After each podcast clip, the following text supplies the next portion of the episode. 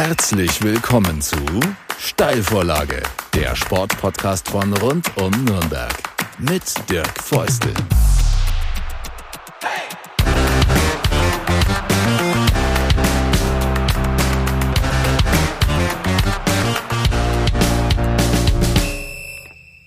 Eine neue Folge der Steilvorlage, Sportpodcast von rund um Nürnberg ist am Start und ich freue mich ganz besonders, dass ich heute einen Paralympics-Teilnehmer zu Gast haben darf, der nicht nur teilgenommen hat, sondern der auch eine Medaille gewonnen hat. Matthias Schindler, Bronze im Zeitfahren. Tolle Leistung, sprechen wir auch gleich drüber. Ich freue mich erstmal, dass du da bist und sag ganz einfach mal Hallo. Ja, hallo, vielen Dank für die Einladung. Sehr, sehr gerne. Wer tolle Sachen leistet, äh, kriegt bei uns einen Platz in der Sendung. Die Erinnerungen, wie frisch sind sie noch? Es ist ja jetzt noch nicht so lange her, Tokio. Es ist schon noch relativ frisch. Also es war ja ein, für mich ein eindrucksvolles Erlebnis. Und ich glaube, das wird auch eine Weile noch präsent bleiben, bis das irgendwie verschwimmt. So eine übliche, typische Medienmenschenfrage ist, wie war es, äh, durchs Ziel zu kommen? Vielleicht noch gar nicht so klar, weil beim Zeitfahren steht eine Zeit, da ist ja dann aber immer noch nicht so sicher, ob nicht noch einer diese Zeit unterbietet. Also in dem Moment, wo du im Ziel warst, wusstest du vielleicht noch gar nicht so genau, wie geht sich das aus. Äh, doch in meinem Fall war es jetzt anders. Grundsätzlich hast du natürlich recht, aber ich hatte mir ähm, durch die guten Leistungen über die Saison hinweg oder die letzten Jahre den letzten Startplatz quasi erarbeitet, was ja schon immer ein gutes Zeichen ist, wenn man als Letzter auf die Strecke geht. Und insofern war das Ergebnis oder stand das Ergebnis ja fest, mit dem ich über die Linie gefahren bin. Und ähm, klar, am Anfang ähm, geht es erstmal darum, wieder zu, äh, zum Atmen zu kommen und sich einigermaßen äh, wieder, in, wieder zurechtzufinden in der Welt, ähm, weil man überzieht da schon relativ die letzten, die letzten Minuten dann auf dem Rad. Aber dann war klar, dass ich ähm, Bronze gewonnen hat bei, meinem, bei meiner ersten Paralympics-Teilnahme in meinem ersten Rennen. Und ich muss sagen, das war eine der emotionalsten Momente ähm, in meinem Leben. In einem anderen Zusammenhang habe ich eine Athletin, äh, eine Kanutin getroffen vor einigen Tagen, die auch äh, in Tokio war. Die ist Fünfte geworden. Und die habe ich gefragt, Mensch, das ist dann knapp am Podest vorbei. Äh, hast du dich geärgert vielleicht? Und dann hat sie gesagt, nee, überhaupt nicht. Ich war so froh, generell überhaupt dabei gewesen zu sein, mich messen zu können mit den besten äh, Athletinnen in meiner Sportart. Ähm, Ging es dir ähnlich, dass du sagst, erstmal steht die Teilnahme und dann auch noch on top der dritte Platz? Ja, ich, ich versuche das ein bisschen zu trennen. Ähm, klar war das immer ein großes Ziel, überhaupt mitzufahren und sich so in der Weltspitze zu etablieren, ähm, dass man die Chance bekommt, vom Verband mitgenommen zu werden. Denn es war auch klar, ohne eine Medaillenchance äh, reist kein deutscher Athlet mit nach Tokio. Insofern war das schon ein, ein großes Verdienst oder ein, ein, großer Erfolg, dabei zu sein. Aber ich habe im Vorfeld auch immer gesagt, dabei sein ist nicht alles. Mhm. Ähm, denn sonst wäre es ja mit der Quali vorbei gewesen. Mhm. Ja, dann hätte ich sagen, hätte ich mich zurücklehnen können und sagen können, ich habe es geschafft. Und deswegen habe ich mein Level versucht, so hoch wie möglich zu halten. Gar nicht mal wegen, wegen dem Ergebnis am Ende oder, oder wegen der Medaille an sich, sondern einfach, weil mein Weg, der Prozess einfach anders aussieht, wenn ich sage, ich fahre dahin, um Gold zu gewinnen. Mhm. Ähm, und das habe ich gemacht. Ich habe gesagt, dabei sein ist nicht alles und ich habe mich dementsprechend gut vorbereitet. Und die ganzen Wochen der Vorbereitung hätten definitiv anders ausgesehen, wenn ich gesagt hätte, dabei sein ist alles. Und am Ende haben mich 2,9 Sekunden von Platz 4 getrennt, also nach 48 Minuten ja. Fahrzeit. Und ähm, es ist jetzt natürlich eine reine Mutmaßung, aber wenn ich gesagt hätte, dabei sein ist alles, dann, dann, dann glaube ich nicht, dass ich eine Medaille mitgenommen hätte. Und insofern ist es natürlich schon schön, ähm, dass da noch was Zählbares bei rausgekommen ist. Wie ist die Informationslage auf der Strecke? Äh, von wem weiß man, wo man steht und weiß man es überhaupt? Und wenn jemand was reinruft, ist man überhaupt im Kopf fit genug dazu, gerade in der Endphase eines Rennens, wo man so an der körperlichen Grenze dran ist, dass man vielleicht Informationen äh, gar nicht mehr so mitkriegt? Also da muss ich ganz ehrlich sagen, da hat das deutsche Team noch deutlich Nachholbedarf. Da sind einige Nationen viel professioneller ausgestellt wie wir. Viele fahren ja mit Funk im Ohr. Das ist ja im Radsport ähm, eigentlich auch gang und gäbe in den, in dem, im Profibereich. Das haben wir nicht. Also wir hatten ähm, und der Co-Trainer stand an der Strecke und hat an einer Stelle, wo man nicht ganz so schnell ist, hat dann äh, Zeiten reingerufen. Allerdings musste ich mir natürlich äh, auch überlegen, auf welchen Athleten ich mir eine Zwischenzeit hat ansagen lassen. Und ich habe mir den, die Zwischenzeit ansagen lassen auf den Athleten, der mich zuletzt besiegt hat, ein Australier. Und der hat im, im Großen und Ganzen dann im Gesamtklassement überhaupt keine Rolle gespielt. Ähm, ich wusste dann die Abstände grob, dass ich ähm, nach Runde eins gar nicht in den Medaillenrängen ähm, liege, dass ich nach, nach Runde zwei, dass mir zehn Sekunden auf Silber fehlen. Aber ich wusste nicht wirklich, wie es wie es aussieht. Aber im Endeffekt, ähm, gut, man versucht, man versucht natürlich immer sein bestes Rennen zu fahren. am Ende geht's darum meine beste Leistung an dem Tag abzurufen. Und wenn dann am Ende zwei schneller sind, so ja. wie jetzt, dann kann ich das akzeptieren. Ich bin wirklich mein bestes Rennen gefahren. Wenn am Ende fünf oder sechs schneller sind, dann, dann muss ich das auch akzeptieren. Ich kann ja nicht mit einem Ergebnis planen, sondern nur mit meiner Leistung. Gibt's auf der Strecke auch ein, ein Gefühl, dass man schon spürt, ich bin heute schnell unterwegs, äh, oder irgendwie läuft's nicht? Also möglicherweise auch in der Vergangenheit. Hast du sowas ja schon erlebt? Gibt sowas wie ein Gefühl? Ja, es gibt vor allem äh, natürlich den Wattwert. Also wirklich die, das, was ich an Leistung erbringe, das äh, wird mir auf meinem Radcomputer angezeigt. Ähm, und da sieht man, da, da legt man sich ja selbst äh, ungefähr einen, einen Wert zurecht, wo man sagt, über die Distanz möchte ich den im Schnitt treten können. Und wenn ich das schaffe, dann weiß ich eigentlich schon aus der Vergangenheit auch, dass es sehr schwer wird, vor mir zu liegen. Und ähm, das hat sich dann schon gezeigt, dass ich ähm, in der Lage war, dort tatsächlich äh, durchgehend auch diese hohen Wattleistungen zu erbringen. Und das macht dann natürlich Mut, auch am Ende nochmal alles rauszukitzeln, weil man, weil man ja dann weiß, ähm, aus der Vergangenheit auch, wenn ich das jetzt bis zum Ende so durchziehen kann, dann wird's schon gut ausschauen. Ja. Du hast ja in den Jahren davor auch Vize-Weltmeistertitel errungen. Äh, das heißt, äh, du bist ja da auch nicht als Underdog hingefahren, sondern es gibt dann schon sowas wie eine Favoritenstellung, die man hat. Wie gehst du damit um, mit, mit solchen Faktoren? Ja, das ist natürlich schon schön, auch wie der letzte Startplatz jetzt dann im, im Zeitfahren. Das ist einfach was, was ich mir über die Jahre irgendwo erarbeitet habe. Gleichzeitig ähm, versuche ich den Druck da gar nicht so wahrzunehmen. Klar, als ich angefangen habe früher, habe ich immer versucht, einfach mein Bestes zu geben und vielleicht die Starken ein bisschen zu ärgern irgendwo. Äh, mittlerweile weiß ich, wenn ich meine Leistung abrufe, dass ich eine Medaille holen kann, so ziemlich auf jeder, jeder Strecke. Ähm, in diesem Jahr habe ich in jedem Zeitfahren eine Medaille gewonnen. Ähm, egal ob Weltcup, ob äh, Weltmeisterschaft oder jetzt äh, Tokio. Und ähm, da geht's mir wieder um, mein, um meinen Fokus. Am Ende geht's darum, stärker zu sein als zuvor, mich selber weiterzuentwickeln und nicht immer mit der Medaille zu planen. Ich konnte mich jetzt für den Briten wirklich freuen. Der hat ja nicht nur das Zeitfahren gewonnen, sondern auch das Straßenrennen. Das ist ein super, super Kerl. Mhm.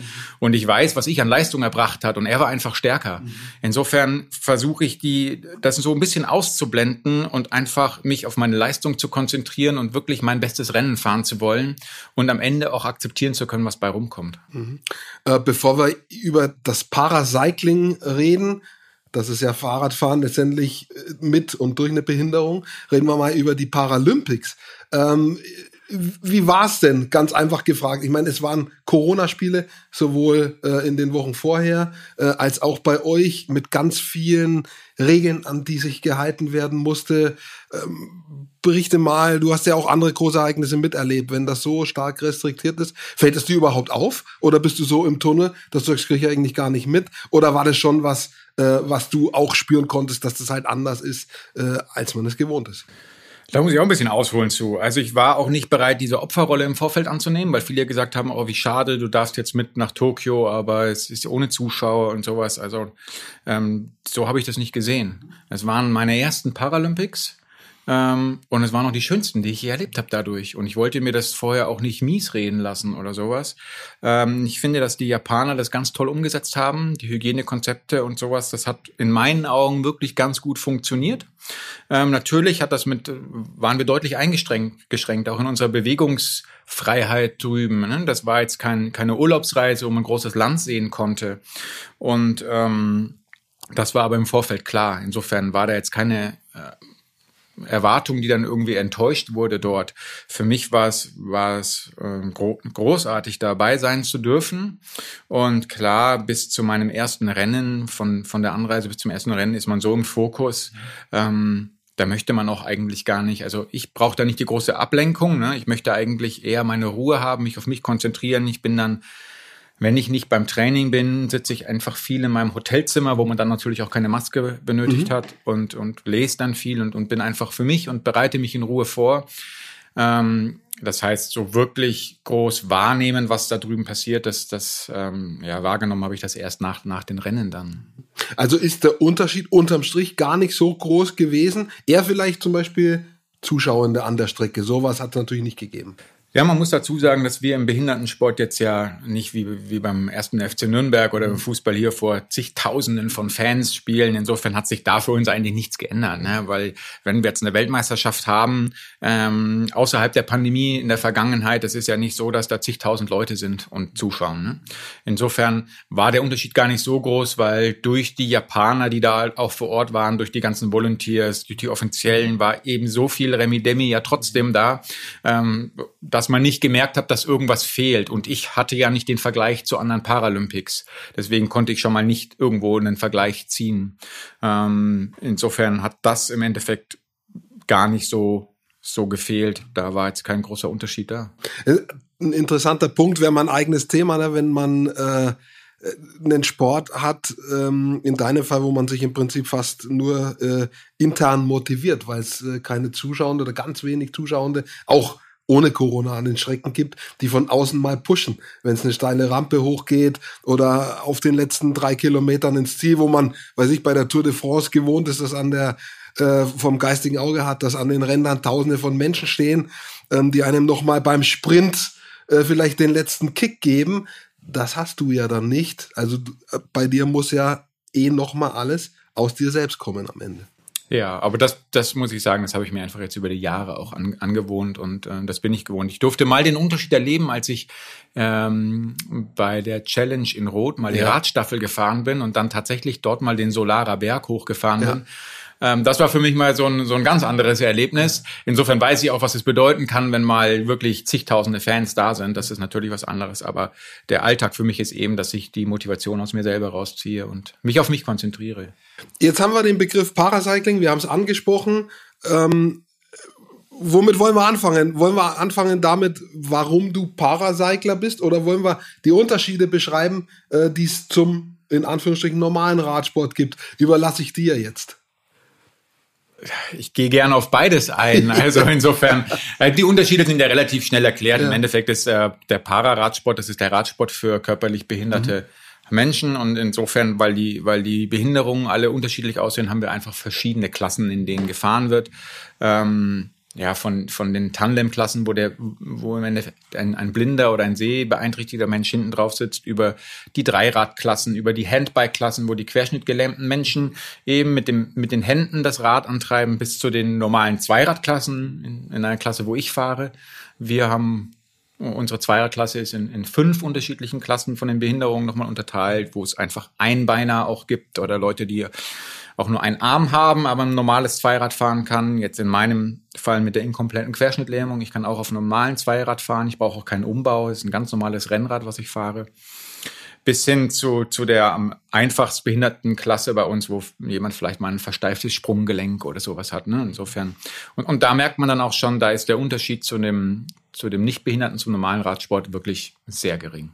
Lässt sich Leistung klassifizieren. Also wenn jetzt ein, in Anführungsstrichen, ich mag das eigentlich gar nicht den Begriff, so ein Gesunder, ja, äh, eine Medaille gewinnt mit einer gewissen Zeit, Weite, whatever, in welcher Sportart, ist das eine überragende Leistung. Wenn ein gehandicapter Mensch das erreicht, ist das ebenso eine überragende Leistung oder ist die noch überragender, weil dieser Mensch ja auch noch eine Behinderung überwinden musste, sowohl im Kopf als auch körperlich. Lässt sich sowas qualifizieren? Ich glaube, dass man da, dass man da kein allumfassendes Urteil darüber fällen kann. Ich persönlich sehe das ein bisschen differenziert. Ich würde sagen, ähm, es kommt ganz auf die Klasse an. Denn wir haben wirklich Klassen bei uns. Ich kann jetzt nur für den Radsport sprechen. Äh, Im Pararadsport Klassen, wo die Konkurrenz international so hoch ist, wo man sich mit Vollprofis vergleicht, wo man selber als Vollprofi leben muss, ähm, wo es vom Trainingsalltag keinen Unterschied gibt zu einem nicht behinderten Sportler, wo man aber zusätzlich natürlich noch seine Behinderung hat, mit der man umgehen muss, wo sich vielleicht ein Stumpf entzündet oder ne, man irgendwie mehr Physiotherapie, Osteopathie braucht. Ähm, oder wenn ich an unsere Rollstuhlfahrer denke, wo natürlich der Alltag auch beschwerlicher ist, bis solche Leute auch mal in ihrem Fahrrad sitzen. Wenn man was vergessen hat, muss man wieder ewig raus. Ähm, oder wenn man unterwegs aufs Klo muss. Ähm, beim Radfahren ist natürlich alles deutlich Unterschiede. Da würde ich sagen, da würde, da würde ich fast sagen, dass dann dass das dann fast ein bisschen mehr wert oder schwieriger ist, ja, ähm, da an die an, ähm, wirklich Paralympicsieger zu werden oder an die Weltspitze zu kommen. Aber wir haben natürlich bei uns auch Klassen, muss man ganz klar sagen, wo international die Konkurrenz eben nicht so da ist, mhm. wo relativ wenig am Start sind, wo man mit auch vielleicht vermeintlich etwas weniger Aufwand, vielleicht als, als Hobby oder der Amateursportler auch relativ weit kommen kann. Und ähm, das hängt halt dann einfach von, von der Klasse ab. Und ähm, da ist es dann eher nicht so. Da ist es, wenn man dann die Trainingsumfänge sieht, die in manchen Klassen auch gefahren wird, das ist überhaupt nicht im Vergleich zu setzen mit einem nicht behinderten Radsportler. Ähm, insofern muss man es einfach, glaube ich, ähm, ja, unterscheiden. Genau. Und im Endeffekt ist es auch egal. Ja. Im Endeffekt ist es egal, ob es mehr wert ist oder nicht. Mhm. Also man, ich denke, man sollte immer versuchen, also mein Ziel ist es nicht, unter meinen eigenen Möglichkeiten zu bleiben und das Beste eben aus meiner Situation zu machen. Und ähm, da hilft es mir natürlich, dass ich in einer Klasse fahre, wo die Konkurrenz brutal stark ist. Ähm, und wo man eben alles geben muss. Und dann entwickelt man sich natürlich viel, viel oder ganz anders weiter, wie wenn man ähm, ja eben mit ein bisschen weniger auch noch zum, zum Erfolg kommt. Mhm. Einer von vielen Schritten in dieser Diskussion, in diesen Vergleichen ist, es gibt ja ähm, Initiativen, Stimmen, Ideen, ähm, diese Spiele gar nicht mehr zu trennen, sondern die gehandicapten Menschen und die, in Anführungsstrichen, gesunden Zusammenspiele zu machen, äh, machen zu lassen. Wie findest du diese Idee? Da gibt's ja auch ganz unterschiedliche Argumente. Manche sagen, äh, dann haben Gehandicapte auch eine eigene Chance, sich zu präsentieren. Manche sagen, äh, das kann gar nicht gehen, das zusammen zu machen. Es würde fünf Wochen dauern. Äh, das wäre nicht zu organisieren. Ähm, da gibt es so viele Punkte, die man diskutieren kann. Allein die Idee, zusammen zu veranstalten oder eher nicht. Auf welcher Seite stehst du eher? Ja, ich kann ja dann nur als im Endeffekt als Laie reden, weil ich ja von der Orga wenig mitbekomme. Für mich wäre es natürlich schon schön, wenn man sagen könnte, man macht, man macht Spiele für alle zusammen, wo es dann das Zeitfahren gibt, eben für die nicht behinderten Sportler, also die Olympioniken. Und im Anschluss gibt es auf den gleichen Strecken die Zeitfahren für die unterschiedlichen Behindertenklassen. Es gibt die Basketballspiele mhm. der Olympioniken und dann die Rollstuhlbasketballer. Das wäre für alle eine Chance, weil ich bin zum Beispiel Fan der Rollstuhlbasketballer. Das ist einfach ein toller Sport, mhm. auch zum Anschauen. Hätte ich mir früher ohne, vor meiner Behinderung hätte ich mir das nie angeschaut. Mittlerweile muss ich sagen, es gibt echt tolle Sportarten im Behindertensport. Insofern wäre das natürlich schon eine Chance für alle. Ähm, aber wenn man jetzt sieht, wie viel da schon dranhängt, wie viel Hotelbetten man braucht, also die ganze Infrastruktur ähm, allein für die Olympischen Spiele mhm oder alleine für die Paralympischen Spiele und das Ganze würde sich am Endeffekt verdoppeln, mhm. dann weiß ich auch gar nicht, ähm, in welcher Stadt oder Region man überhaupt die Ressourcen hätte, ähm, sowas durchzuführen. Da sehe ich eher die, die, die Problematik, aber wie gesagt, da bin ich ein Laie, was die Orga betrifft. Ähm, für den Sport an sich wäre das natürlich eine Riesenchance. Sehe ich ähnlich wie du. Ich denke auch, dass sich die Probleme eher im Organisatorischen stellen.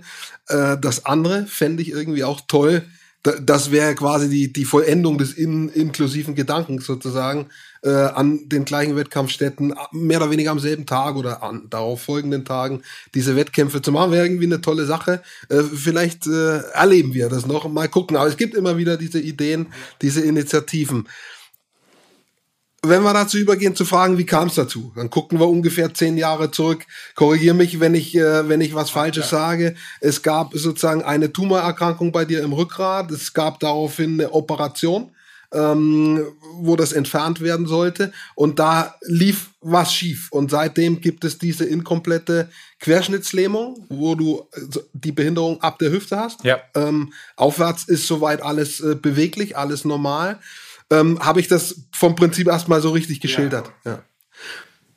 Ja, ich habe mich, ähm, ich bin ja seit äh, dem Jahr 2000 bei der Polizei, bin Lebenszeitbeamter, worüber ich sehr, sehr dankbar bin, muss ich sagen, und habe mich im Jahr 2010 auf eine Pilotenstelle, äh, Hubschrauberführerstelle beworben.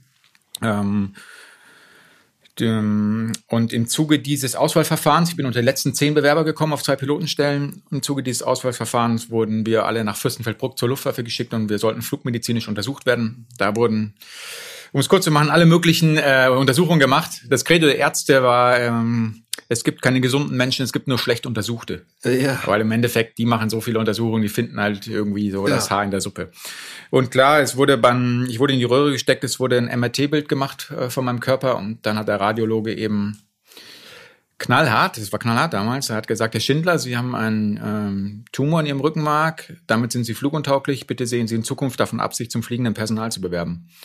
Und das war so eben, das war halt seine Sicht der Dinge. Ne? Der hat, hat halt gesagt, das ist eine lebensgefährliche Erkrankung. Er hat gesagt, Sie können nicht in den Hubschrauber. Ja, lebens, ja, es, ihm ging es einfach nur drum, Ausschluss, äh, okay. Pilot. Ja. Genau, und ähm, ich habe nochmal Vergleichsbilder machen lassen, habe die Bilder zu ganz vielen Spezialisten geschickt. Ähm, um mir auch eine Meinung bilden zu können. Und der, der Tumor sitzt in meinem Rückenmarkskanal im Brustwirbelbereich, äh, BWK 9 bis 11, circa drei Zentimeter lang. Und die Ärzte haben eben gesagt, dass der Tumor irgendwann meinen mein Nerven im Rückenmark halt kaputt machen wird oder abdrücken wird. Und ähm, dann ist es zu spät für eine Reaktion. Ne? Man kann immer nur durch eine OP den Zustand erreichen, den man vorher hatte. Zu dem Zeitpunkt hatte ich keinerlei Symptome. Ich, ich war in Anführungszeichen gesund. Und insofern Insofern war der Rat der Ärzte, mich auch äh, operieren zu lassen und den Tumor entfernen zu lassen, weil die Chance einfach am größten ist, dass ich danach keine Probleme mehr habe. Und ähm, ich wurde dann am 11.02.2011, 11.02.2011, also vor zehneinhalb Jahren, wurde ich dann in München operiert und ähm, die OP war einfach schwieriger als gedacht. Also der Tumor in meinem Rückenmark war mit gesundem Nervengewebe verwachsen. Der Professor konnte auch nicht den kompletten Tumor entfernen. Ich habe heute noch Resttumor im Rücken. Es ist allerdings ein gutartiger Tumor, der hat das Wachstum eingestellt. Ähm, insofern muss ich mich damit nicht mehr groß beschäftigen. Allerdings wurden durch die Operation die Nerven in meinem Rückenmark ähm, verletzt und ich bin dann mit einer schweren inkompletten Querschnittlähmung aus der Narkose aufgewacht bevor wir darüber reden, wie das weiterging, wenn man äh, in, in die Röhre geschoben wird, ja, äh, man denkt, man ist gesund, weil keine Symptome, man fühlt sich gut. Wie ist es, wenn einem äh, dieser äh, Arzt sagt, dieser, äh, der den Check macht, äh, das ist jetzt Fakt. Äh, man rechnet ja nicht damit. Wenn irgendwas wehtut, hat man vielleicht eine Idee, es könnte was sein, aber wenn man sich gut fühlt vorher, wie ist, wie verkraftet man das überhaupt? Um ehrlich zu sein, habe ich es am Anfang gar nicht so realisiert, denn alles, was ich verstanden habe, ist, sie sind fluguntauglich. Mhm. Und ich habe auf dem Rückweg von Fürstenfeldbruck habe ich noch in der Uniklinik Erlangen noch einen Termin ausgemacht für Vergleichsbild. Mhm. Ich hatte die Hoffnung, dass ein irgendwas, ein Irrtum irgendwie falsch, irgendwas, ähm, weil der Traum vom Fliegen war schon da. Ja. Und ähm, klar, die Vergleichsbilder haben das dann eigentlich ja bestätigt. Und dann wusste ich, dass ich ein größeres Problem habe. Und ja, dieses Problem war halt für mich auch irgendwo nur theoretisch da, weil ich es nicht gespürt habe. Und ähm, es war nicht ganz leicht, da auch eine Entscheidung zu fällen. Und das war im Sommer 2010 und wir haben uns ja auch relativ lange, also über ein halbes Jahr dann irgendwo auch Zeit, Zeit gelassen, eine Entscheidung zu treffen bis zu der OP. Und ähm, ich bin ein relativ positiv denkender Mensch und ich habe mir nicht nicht hm, groß Gedanken gemacht, was könnte sein, wenn. Und die Aufklärung oder die Prognose für die OP war auch nur positiv. Vielleicht wollte ich auch das nur hören. Also ich habe mir eigentlich nie Sorgen darüber gemacht, was könnte sein, sondern ähm, ich bin positiv in die OP rein und ähm, musste im Endeffekt, das alles, was ich verkraften musste, war, dass ich nicht fliegen kann oder nicht Pilot werde. Ähm, das war das, womit ich gestruggelt hat zu dem Zeitpunkt. Es gibt, ich weiß nicht, ob du das mitgekriegt hast, in Coburg einen Basketballer, äh, der eine Krebserkrankung, Leukämie äh, hatte ähm, und der hat dann gepostet, auch der war ganz offensiv, er hat gesagt, der Krebs hat dich mit dem Falschen angelegt, also konfrontativ. Bist, ist das, bist das auch du, dass du sagst, ich hau das Ding weg, also so quasi, ich, ich gewinne in diesem Spiel? Äh, das würde ich, glaube ich, ein bisschen anders sehen, ähm, weil ich schon gelernt habe, dass ich die Dinge in gewisser Weise ja nicht selber in der Hand habe. Mhm. Dinge passieren einfach. Mir geht's eher darum, ähm, bestmöglich auf das, was passiert, zu reagieren.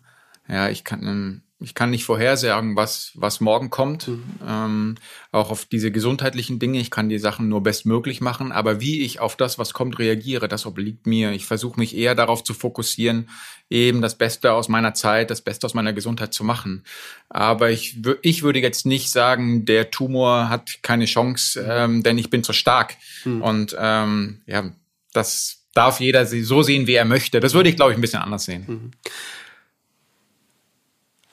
wie hat sich dann geäußert nach der OP, wo eben sich die Probleme herausstellten, mit dem Verwachsen auch, mit diesen Komplikationen, ähm, dass es Probleme gibt, äh, dass du Taubheitsgefühl hast, Unbeweglichkeiten. Wie hast du das gespürt? Wann war das soweit? Das war gleich nach dem ersten Aufwachen. Also gut, nicht nach dem ersten Aufwachen, da war ich noch voll mit Narkosemitteln. Ähm, aber nach dem zweiten Mal aufwachen äh, habe ich sofort gespürt. Ab der Hüfte abwärts konnte ich, habe ich meine Beine nicht gespürt. Hm. Ich meine, ich halte auch Motivationsvorträge und spreche relativ offen darüber. Es fällt mir immer wieder schwer zu sagen, wie es ist, etwas nicht zu spüren, was man vorher gespürt hat. Hm. Ich lag 24 Stunden im Bett. Ich konnte mich nicht bewegen. Ich habe einen wunden Rücken vom Liegen bekommen. Ich habe eine Spezialmatratze bekommen. Am Vortag konnte ich gefühlt noch alles machen. Fußball spielen, laufen, rennen, was ich wollte. Am Tag danach habe ich aufs Knöpfchen gedrückt, wenn ich aufs Klo musste. Die Pflegerin kam und hat mich sauber gemacht. Also ich war ans, ans Bett gefesselt. Ich konnte am Anfang ja nicht mal mich aufrichten und sitzen. Ich konnte nichts tun. Mhm. Und ähm, da, da hat es mir schon den Boden unter den Füßen weggerissen, das sage ich ganz ehrlich. Und ich bin in ein tiefes Loch gefallen und hatte auch viel mit Selbstmitleid zu tun. Und äh, dieses Warum ich, habe ich das vielleicht irgendwo verdient? Also das war das hat sich sehr, sehr stark geäußert mhm. und ähm, eine sehr, sehr schwierige Zeit für mich. Mhm. Also das war der eigentliche Schlag, nicht der mit der Diagnose, sondern dieses Aufwachen logischerweise dann und zu spüren, hier geht ja irgendwie gar nichts mehr. Korrekt. Ja. Wie lange hat es dann gedauert, ein neues Ziel irgendwie überhaupt mal zu denken und sich dann auch zu formulieren? Also gerafft nach einem halben Jahr, dann konntest du wieder so äh, Gehversuche unternehmen. Ähm, aber wie lange hat es gedauert, bis du selber, du hast gerade Selbstmitleid angesprochen, bis du das überwunden hast, bis du ein Ziel formulieren konntest, bis du sagst, ich kann vielleicht da was dran, dran drehen? Das war schon ein Prozess und es war ein langwieriger Prozess und er war auch nicht leicht. Denn ich konnte am Anfang auch nicht annehmen, dass ich schwerbehindert bin. Also das, das wollte ich einfach nicht. Und der ganze Zustand für mich war im Endeffekt, äh, ja, der war der hatte keine Qualität. Das war fast nicht lebenswürdig, irgendwie würde ich sagen. Das ist jetzt ja eigentlich unfair, das meiner Familie, meiner Frau gegenüber zu sagen, aber das war jetzt nichts, ähm, ja, wo ich mir irgendwie eine Zukunft vorstellen konnte. Und ich lag ungefähr einen, Monat im Klinikum in München und wurde dann noch mit einem Liegentransport in die Reha-Klinik verlegt, wo ich nochmal sechs Monate war. Und ich würde sagen, dass das Ganze kam dann nach und nach. Am Anfang ging es für mich darum, möglichst mehr Lebensqualität wieder ins Leben zu bekommen. Und der Moment, wo ich mich zum ersten Mal selbstständig aufrichten, aus dem Bett in den Rollstuhl setzen konnte und mit dem Rollstuhl ins Bad fahren und mich selber duschen, waschen, versorgen, wo ich gemerkt habe, da kommt wieder was zurück. Und wo ich auch gemerkt habe, das hat was mit Lebensqualität zu tun, wo ich noch Monate vorher gesagt hätte, mit dem Rollstuhl ins Bad fahren, sich selbst zu versorgen, hat nichts mit Lebensqualität zu tun. Aber für mich kam da was zurück. Und ähm, ein weiterer Punkt war, dass ich irgendwann festgestellt habe, wie den Schicksalsschlag, den ich hatte, der eben nicht nur, dass der nicht nur mich betrifft, sondern mein komplettes soziales Umfeld. Mhm. Meine Eltern haben gelitten. Meine Mutter ist äh, gelernte OP-Schwester, die war in der Zeit im Münchner Klinikum dabei, die konnte dann eine der, einige der unangenehmen Aufgaben auch übernehmen, was mhm. gut war. Meine Frau war Anfang 20, die hatte sich ihr Leben auch anders vorgestellt, die hat brutal gelitten. Und äh, meine Freunde, meine, meine ganze Familie, meine Geschwister, ähm, Arbeitskollegen haben mich besucht. Im Endeffekt hat's hat's viele ja betroffen.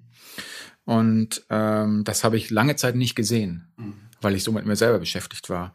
Und ich habe irgendwann erkannt, dass ich eigentlich der Einzige bin, der auf die Situation Einfluss nehmen kann. Mhm. Alle anderen mussten ohnmächtig zuschauen, was passiert, wie ich im Rollstuhl lande. Aber die Art und Weise, wie ich damit umgehe, hatte irgendwo Einfluss auf alle. Wenn ich mich jetzt zurückziehe und depressiv werde, mhm. dann wird sich das Leben meiner Frau verändern, dann wird sich das Leben meiner Eltern verändern. Mhm. Wenn ich aber aufstehe und vorangehe und versuche aus meiner, aus meiner Situation einfach wieder das Beste rauszuholen, nicht unter meinen Möglichkeiten zu, zu bleiben, einfach mal zu gucken, wie weit kann man kommen, ähm, dann wird sich auch das Leben für alle anderen mhm. eben verändern. Ne? Ich, ich habe damals das Buch von Samuel Koch gelesen, mhm. der er sagt, man kann auf jedem Niveau klagen, man kann aber auf jedem Niveau glücklich sein. Und das war ein Learning auch für mich irgendwo, ne? zu sagen, okay, ich bin jetzt schwer behindert, das auch zu akzeptieren ohne es, ich muss ja die Dinge nicht gut finden, die ich akzeptiere, aber ich bringe eine relativ große Akzeptanz mit und versuche eben das Beste daraus zu machen. Und kann ich glücklich sein mit Schwerbehinderung? Und mittlerweile kann ich sagen, ja, kann ich. Mhm. Ja, mein Leben hat jetzt mehr Qualität als vor der Behinderung, sage ich ganz ehrlich. Mhm. Weil es ist auf der einen Seite nämlich sehr schön für mich, auf der anderen Seite ist es auch irgendwie tragisch. Ich äh, konnte Samuel Koch tatsächlich kennenlernen. Der hat in Bayreuth einen Teil seiner Reha gemacht an der Hohen Warte und sein Sozialarbeiter konnte ich auch, der ihn unterstützt hat, äh, in äh, wieder ins Leben zurückzukommen, sozusagen die Dinge zu organisieren. Also äh, du sagst es eine, eine großartige Leistung, auch die er vollbracht hat. Ähm, wie, wie lange hat das hat das bei dir gekämpft? Dieses depressiv werden oder kämpfen? Oder hast du das schnell entschieden, dass du kämpfst? Nee, und ich glaube, dass es auch immer ein ständiger Prozess ist. Also das ist ja, ich meine, man steht ja immer in der Früh wieder auf und, und stellt sich den Herausforderungen, die der Tag so bringt. Und man hat immer, denke ich, auch genügend Gründe, es einfach nicht zu tun und liegen zu bleiben. Und ähm, das würde ich sagen, das war nicht einfach eine Entscheidung, ja. ne? so dieses, wie wir es vorher hatten, dieses ja. Chaka, ich bin ja, stärker, sondern es ist einfach ein, ähm, das ist mein Leben und ich will das Beste draus machen und ich stelle mich den Herausforderungen einfach Tag für Tag aufs Neue und versuche voranzugehen. Du hast jetzt ein paar Menschen schon angesprochen, deine Frau, Familie, wer, wer sind die, äh, wo du auch wirklich dann gespürt hast, die sind da, die äh, äh, stärken mich. Ja, da muss ich ganz klar meine, meine Frau ganz an, mhm. an allererster Stelle nennen. Mhm also wie gesagt, wir waren Anfang 20, wir haben jung geheiratet. Ne? Sie hatte natürlich auch Träume und hat auf einmal ihren Mann im Rollstuhl durch die Gegend geschoben. Der Mann, der auch am Anfang äh, die Behinderung nicht anerkennen wollte, deswegen keinen Behindertenparkausweis hatte. Und äh, also wir können da mittlerweile lachen wir drüber, aber was meine Frau gerade in der Anfangsphase mitgemacht hat. Und das hat ja dann ist ja dann anders gekippt, ne? Dann musste, dann bin ich ja auf einmal auch Radsportler geworden. Mhm. Ähm, klar, das Leben hat dann wieder Qualität bekommen, aber das ist halt dann als, als Profi-Radsportler auch irgendwann in eine andere Richtung gekippt, ja. ne? wo man dann auf einmal 150 Tage im Jahr im Ausland ist und äh, nur am Reisen und unterwegs ist und äh, dann auch auf einmal Druck spürt, ne, weil also Druck da ist und sowas. Also insofern muss ich da meine meine Frau ohne sie wäre ich nicht da, wo ich jetzt bin. Also sie hat das äh, voll mitgetragen. Und ähm, aber ganz klar, ich bin Familienmensch, ich bin Beziehungsmensch. Ich glaube, dass Beziehungen das Wichtigste im Leben sind. Am Ende ist es das, wo es drauf ankommt. Und insofern ist meine ganze Familie und mein Freundeskreis. Also Freundschaft bedeutet für mich Leben teilen und da ist man einfach für den anderen da. Und ähm, ich könnte da nicht einen rauspicken und sagen, es ist einfach, das soziale Umfeld hat mich mitgetragen. Mhm. Ihr merkt schon, wir kommen so langsam wieder zum Positiven. Ich sage immer, wenn ich solche Geschichten höre, ich kann mir das nicht vorstellen. Ich will das auch nicht erleben. Wer möchte das schon erleben? Ähm, wenn man es erlebt hat und man hat den guten Weg dann gefunden, äh, dann ist natürlich eine Erfahrung, die die unglaublich tief ist, aber äh, die bleibt oder sollte natürlich den meisten Leuten ganz einfach erspart bleiben, würde ich jetzt würde ich jetzt mal so sagen. Sich das vorzustellen ist nahezu unmöglich. Ich kann versuchen, das irgendwie nachzuvollziehen, aber vorstellen ist ganz einfach schwierig.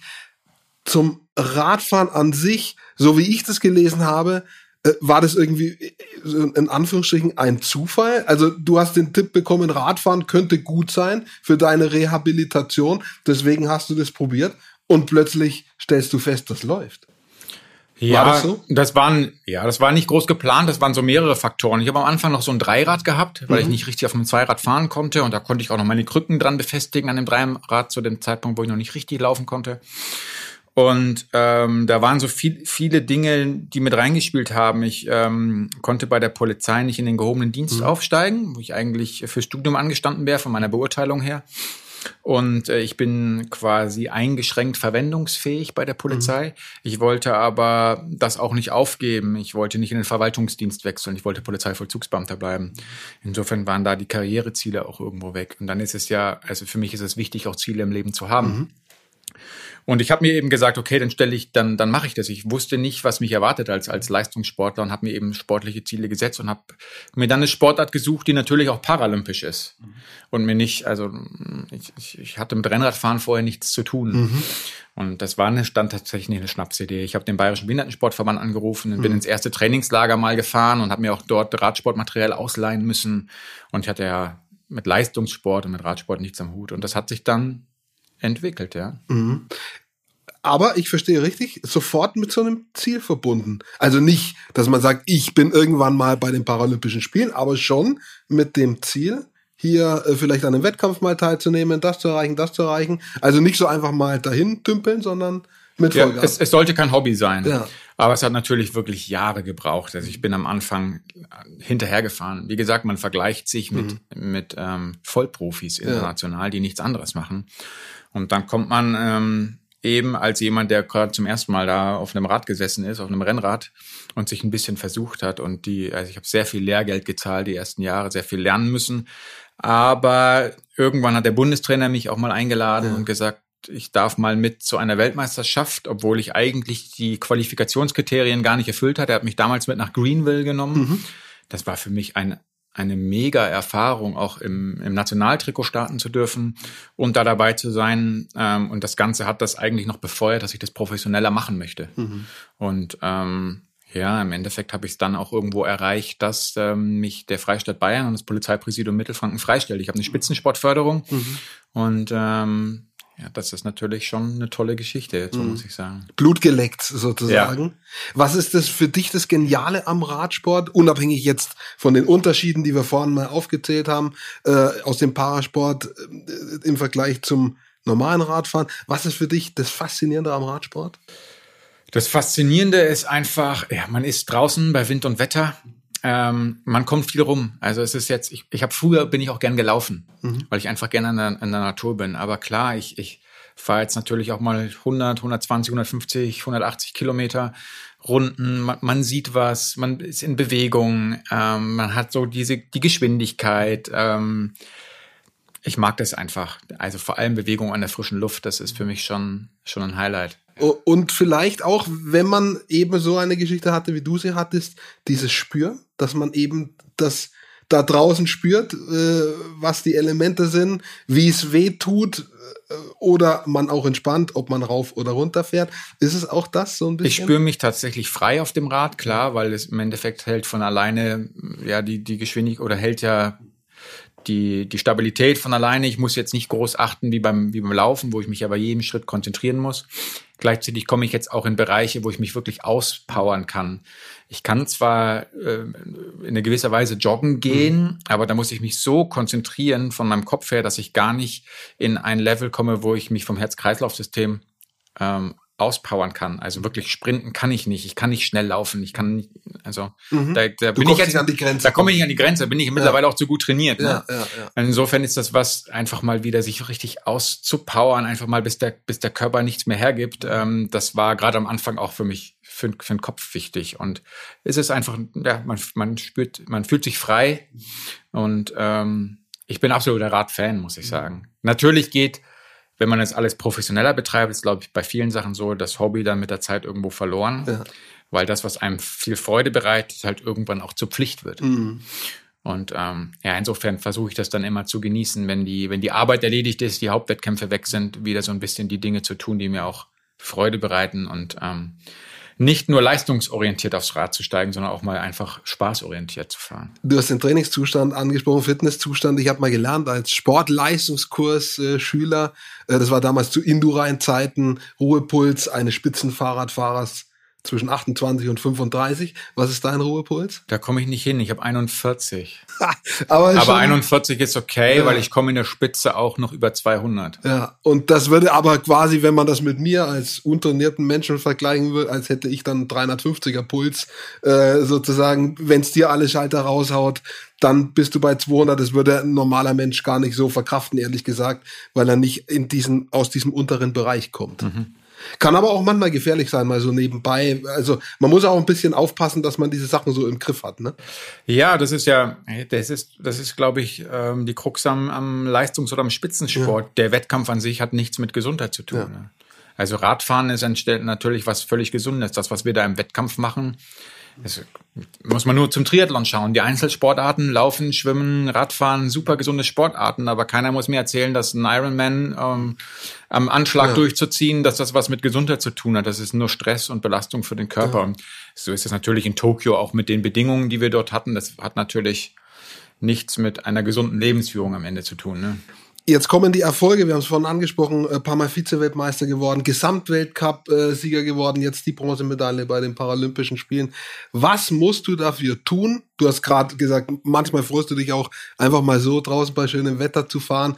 Was sind die Trainingsumfänge, die du leisten musst, um diese Erfolge einfahren zu können? Also zum ersten Mal musste ich mich tatsächlich sehr spezialisieren. Ähm, ich bin früher noch auf der Bahn gefahren. Ich habe den Bahnradsport irgendwann komplett gelassen. Da bin ich nie über den zehnten Platz hinausgekommen. Und äh, da war der Abstand auch nach vorne wirklich gigantisch weit und die Trainingsmöglichkeiten in der Region nicht so gut.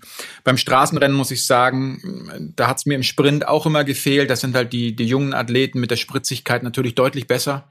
Ähm, Insofern habe ich mich einfach aufs Zeitfahren spezialisiert, wo ich auch mit meinen 39 Jahren jetzt in einem Alter bin, ähm, wo es für einen Jungen schwer ist, mich mit der Erfahrung, mit der, mit dem Trainingsvolumen, was ich die letzten Jahre mir angeeignet habe, mich da zu schlagen. Also wichtig war es, mich auf diese eine Disziplin tatsächlich zu spezialisieren, um dahin zu kommen. Und dann ist natürlich der Trainingsalltag darauf ausgerichtet. Ich habe einen Trainer, einen Hendrik Werner, der ist bei Bora Hansgrohe der mich seit Jahren betreut, äh, der auch natürlich äh, Zeitfahren absolut erfahren ist ähm, und da auch schon äh, natürlich top andere Athleten, Tom de Moulin zum Beispiel, auch trainiert hat und äh, betreut hat. Und dann sind die Trainingsumfänge unterschiedlich. Also ich sitze eigentlich drei Tage am Rad, habe einen Tag Ruhe, sitze drei Tage am Rad, also von ich sitze ja sechs, sechs Tage, zwischen mhm. fünf und sechs Tagen am Rad. Umfänge würde ich sagen, wir, wir trainieren ja immer nach Zeit. Ja. Also selten unter zweieinhalb Stunden, mhm. mal bis zu sechs Stunden. Manchmal habe ich auch Lust, länger zu fahren und fahre mhm. dann auch mal sieben Stunden. Das kommt nicht so oft vor, aber sechs Stunden fahre ich schon auch ähm, regelmäßig. Und dann kommt halt on top noch das Krafttraining, mhm. Athletiktraining, ja, also alles, was noch Körperpflege, an Körperpflege noch dazu gehört. Physiotherapie. Genau, das wird ja. meistens, also Athletiktraining mal immer an den Ruhetagen, ja. wo ich den Körper einfach mal ähm, eine Stunde lang ähm, nochmal traktiere mit ja. Black Roll und was halt so dazugehört. Ähm, und es ist ein Vollzeitjob. Also ich habe Wochen, da habe ich 34, 36 Stunden reines Training. Ja. Und im Vorfeld großer Wettkämpfe, eben wie jetzt, äh, wir haben es, glaube ich, schon mal zwischendrin angesprochen, du bist ja nach wie vor im Polizeidienst, äh, aber da bist du sozusagen eben dann ganz einfach nicht mehr im Dienst, sondern du äh, gehst nur noch deinem Sport nach. Das ändert sich jetzt gerade wieder nach dem Großereignis. Jetzt äh, kriegt wieder das andere etwas mehr Gewicht. Ähm, wie ist das jetzt mittlerweile wieder aufgeteilt? 50-50, 60-40 Sport, 40 Prozent Polizei. Wie, wie sind da die Verhältnisse jetzt wieder? Da bin ich relativ dankbar. Ich bin beim USK Mittelfranken und die Dienststelle unterstützt mich wirklich super, genauso wie das Polizeipräsidium Mittelfranken. Ohne diese Unterstützung wären alle sportlichen Erfolge so gar nicht möglich gewesen. Und ich darf mir die Freistellungszeit frei einteilen. Insofern nehme ich mir natürlich die Zeit bis zum großen Wettkampf immer raus, dass ich äh, so gut wie gar nicht reingehe oder nur an vereinzelten Tagen weil ich, wenn ich neben 36 Stunden Training äh, vielleicht noch meine Sponsorenarbeit und, und Medienarbeit mache, das ist ein Endeffekt, das ist ein Vollzeitjob und man ist es sieben Tage die Woche, 24 Stunden am Tag. Und ähm, da passt dann nicht wirklich rein. Und jetzt bin ich natürlich wieder in der, in der Arbeit, weil ich einfach auch ähm, natürlich einen gewissen Teil noch arbeiten muss. Und da bringe ich mich ein, wo es geht. Ich war jetzt äh, dieses Jahr auch bei zwei Einsätzen jetzt, seitdem ich aus Tokio zurück bin, auch bei zwei Einsätzen dabei, wo ich in einer mobilen Befehlsstelle, in einer BEFKW nennt sich das, mhm. mitfahre und dann sitze ich am Funk, mhm. weil wirklich Außendienst kann ich nicht leisten, aber sitze am Funk und versuche mich da einzubringen und wenn es ein Wochenendeinsatz ist, dann kann schon mal ein anderer Kollege wieder freinehmen. Ähm, genau, und so ähm, bin ich gerade eigentlich äh, wieder Vollzeit drin, weil ich die mhm. Stunden ableisten muss und das ist natürlich auch irgendwo interessant, weil natürlich der Radsport jetzt nicht ganz runterfällt. Ich kann ja nicht sagen, ich äh, mache jetzt mal zwei, drei Monate gar nichts und fange dann wieder an, sondern das ähm, das läuft dann alles so mit und da ähm, bin ich dankbar, dass die Dienststelle mich so gut unterstützt. Ähm, die Kollegen können auch zum Sport, die gehen zum Laufen, gehen in den Kraftraum. Ich gehe halt dann in der Dienstzeit noch aufs Rad und äh. ich mache das sehr gerne, dass ich das erwähne, weil eben ganz, ganz viele LeistungssportlerInnen davon auch einfach abhängig sind, dass diese äh, Bundes- oder Länderinstitutionen wie Polizei, Bundeswehr, äh, Bundesgrenzschutz ähm, da unterstützen die eben Sportlerinnen anstellen. Entweder du kommst ja schon aus einer früheren Beschäftigung oder aber Leute, die eben aus, aus dem Nachwuchsbereich kommen, die dann übernommen werden, damit die eben ihren Sport ausüben können. ich glaube, das ist eine der, der ganz entscheidenden Säulen im deutschen Spitzensportsystem, ob im Parasport oder im äh, normalen Sport. Ohne das wird es nicht gehen. Das ist korrekt. Und das hat auch gar nichts mit Para- oder olympischen Sport zu tun, denn ich glaube, dass man auch als olympischer Diskuswerfer ja. oder als Weitspringer, dass man da ähm, nicht sagen kann, man kann wirklich davon leben, von dem, was man bekommt. Ich kann es jetzt nur bei, bei, uns sagen, in den normalen Wettkämpfen gibt es einfach auch keine Prämien. Also als Gesamtweltcupsieger gab es keinen Cent, als Vizeweltmeister gibt es keinen Cent. Als deutscher Meister gab es damals 50 Euro, das weiß ich noch. Ähm, und jetzt bei den Paralympics gibt halt die Prämien, aber man gibt ja für den Sport im Jahr mit Reisen, allen drum und dran, keine Ahnung, knapp 20.000 Euro jedes Jahr aus. Insofern sind wir ja einfach dran bemüht, mit den Sponsoren, die wir haben und mit der Sportförderung, die man bekommt von den Verbänden, einfach die Kosten so zu mhm. decken, dass man den Sport auf dem Niveau machen kann und dann auch wirklich mit dem bestmöglichen Material am Start steht. Aber zusätzlich leben davon könnte man nicht. Insofern ist man schon darauf angewiesen, dass es den Staat gibt, der eben sagt, über die Bundeswehr, mhm. Sportfördergruppe, äh, Spitzensport Bayern jetzt bei der, bei der Polizei, Landespolizei, Bereitschaftspolizei, dass es eben da die Möglichkeiten einfach gibt, ähm, die Sportförderstellen zu haben und den Sport macht und vom Staat bezahlt wird. In den bisherigen 45 Minuten hätte ich schon wieder 5, 6, 7, 8 Punkte gehabt, wo ich noch länger drüber sprechen könnte. Das ist einer davon, ja. Äh, über, über, über das, äh, wie man in einer Sportart, die nicht Fußball ist, äh, wie man das überhaupt möglich macht, äh, zu trainieren, äh, nebenbei zu leben, wie das funktioniert. Das ist super interessant. Andere Punkte waren interessant. Äh, wir können leider nicht den ganzen Tag drüber reden. Insofern raffen wir sehr stark. Habt ihr auch äh, draußen schon ähm, gehört. Wenn man Fahrradfahren macht, eine Einzelsportart letztendlich, äh, und man hat sowas wie Polizei on the other hand, das ein Teamwork ist, ähm, wie ist das für dich, wenn du aus dem einen Teil des Lebens quasi alles allein machen musst? Allein, du hast einen Coach, ja, aber du musst dich alleine motivieren, du musst alleine auf dem Fahrer sitzen, allein den Berg hoch, allein runter. Äh, und Polizei, äh, da kann man nicht alleine machen, das geht nur im Team. Äh, gibt's da irgendwie für dich, äh, ergänzt sich das vielleicht gut oder, oder gibt's irgendwas, was für dich knifflig ist in dem Zusammenhang? Ich glaube, ich kann mich darauf schon immer sehr gut einstellen. Hm gleichzeitig challenged mich das schon, ähm, weil ich mich im Endeffekt als, als Profisportler sehe und ja so das Jahr über auch lebe und dann ähm, natürlich auch eine gewisse Rolle bei der Polizei wieder einnehmen muss. Am meisten challenge mich natürlich, dass ich so das Jahr über eigentlich meinen eigenen Rhythmus gefunden habe, mein eigener Chef irgendwo bin und mich nicht nach anderen Zeiten richten muss. Ähm, das ist natürlich schon ähm, gut. Wir haben Gleitzeit bei uns, das ist nicht verkehrt, aber trotzdem muss man in gewissen Kernzeiten natürlich auch da sein. Ähm, das ist, sage ich mal, mit die größte Herausforderung. Ähm, aber gut, man wächst mit seinen Herausforderungen. Ne? und vielleicht drücken ja die Kollegen und Kolleginnen auch ein Äuglein zu, wenn du eine Minute oder zwei vielleicht später um die Ecke kommst als die anderen. Ich schätze, davon, dafür muss er halt ein paar Souvenirs mitbringen von den internationalen Wettkämpfen. Ja, ich gebe mein Bestes und ich meine, sie sind immer überrascht, wenn ich mal da bin oder wenn ich mal zwei Tage hintereinander da bin, dann fragen sie sich immer, was jetzt mit mir los ist, warum ich jetzt zwei Tage am Stück da bin. Aber ähm, ja, der Support von der von meiner Dienststelle ist einfach super. Sonst sonst würde das auch nicht so funktionieren, ganz klar. Äh, wir haben vorhin über Spitzensportförderung geredet. Äh, sind jetzt hier in Nürnberg. Du kommst ursprünglich aus Regensburg, aber äh, bist ja hier, wenn äh, ich anspreche den Goldenen Ring. Ähm, was tut der für dich noch im Vergleich vielleicht auch dazu, was die Polizei für dich tut? Ähm, wie, wie kann man das einordnen? Also man kann es, glaube ich, nicht vergleichen, weil es einfach unterschiedlich ist. Ohne die Polizei könnte ich den Sport nicht machen, mhm. weil ohne die, frei, ohne die Bezahlung, die ich bekomme, könnte ich nicht leben. Das heißt, ich, also ich könnte ja nicht kündigen und sagen, ich mache Radsport. Das mhm. würde nicht funktionieren. Also das ist schon mal essentiell notwendig, da die die äh, Freistellung zu haben. Der Goldene Ring unterstützt auf vielfältige Art und Weise. Also ich bin seit 2018, glaube ich, im Förderkader. Mhm. Das ist leider auch so, ich kann es auch nachvollziehen, wie in vielen anderen Förderkadern so, dass man erst dann gefördert wird, wenn man auf einem gewissen Level ist. Der Weg von 2011 bis 2018 war natürlich wirklich lang, weswegen ich auch sehr gerne immer auf meine privaten Sponsoren verweise, die mich bis dahin überhaupt gebracht haben. Nur zu, wer sind die? Ja, es sind einfach viele Firmen. Wenn ich jetzt eine rauspicken ja. müsste, müsste ich allen voran die Firma Pessler. Ja. Äh, Dirk und Moni müsste ich da, da nennen, ohne die ich gar nicht so weit gekommen wäre, die mich da natürlich durchgetragen haben über die Jahre.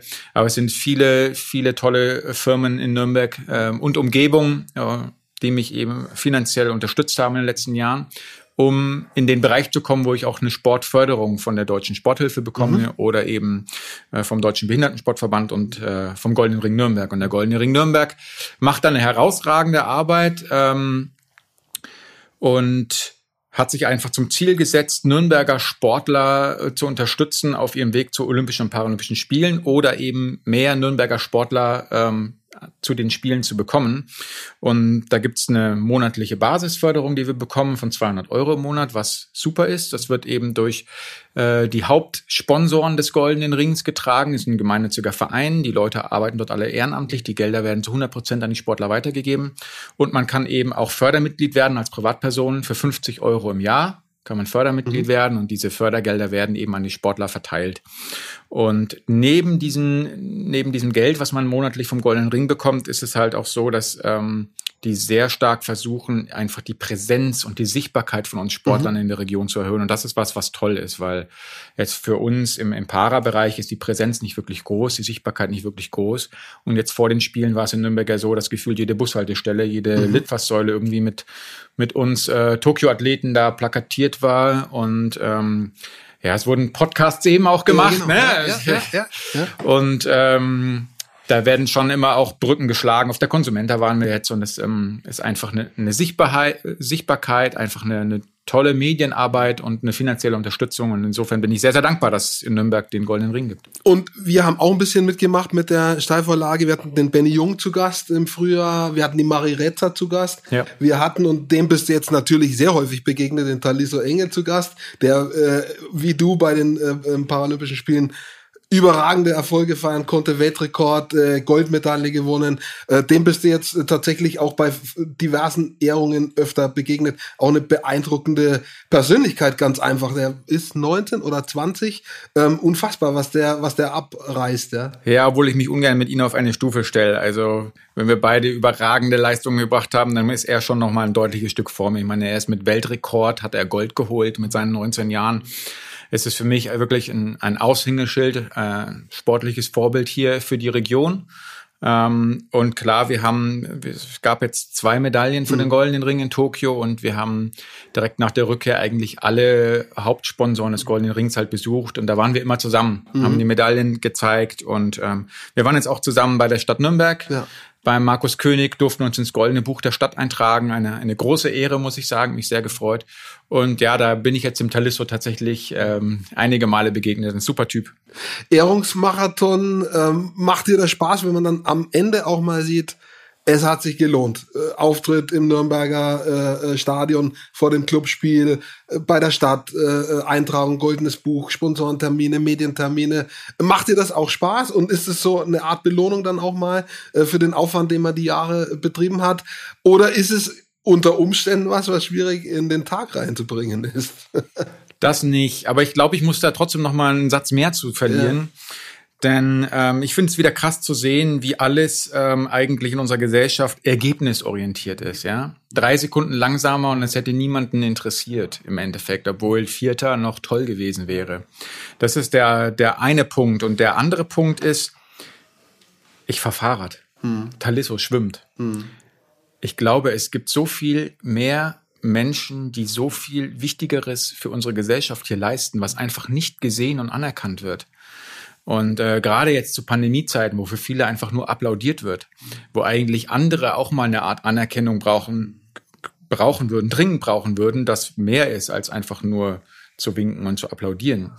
Und ähm, jetzt werden wir Sportler hier zu, von Ehrung zu Ehrung geschickt. Da hatte ich tatsächlich am Anfang ein bisschen ein Problem, mhm. weil wir im Endeffekt wirklich nur unseren Sport machen. Mhm. Und jetzt ähm, der klar, wir haben, wir haben vielleicht eine Art Vorbildrolle, die wir auch einnehmen wollen, aber ich glaube, es gibt tatsächlich in diesem Land so viele Menschen, die mehr leisten mhm. auf einem anderen Gebiet. Mhm. Und da würde ich mir einfach wünschen, dass das auch gesehen wird. Auf der anderen Seite geht es ja wieder um Akzeptanz. Ne? Das mhm. heißt, ich muss die Dinge einfach akzeptieren und werde jetzt zu den Ehrungen geladen und selbstverständlich gehe ich hin und ich genieße das auch. Also für mich ist das jetzt nichts, wo ich ungern hingehe. Es sind einfach tolle Veranstaltungen. Man sieht die anderen Sportler ähm, man kommt ins Gespräch und klar kann man auch das feiern, weil der Weg jetzt äh, zu der Bronzemedaille, das war schon ein sehr harter und steiniger Weg.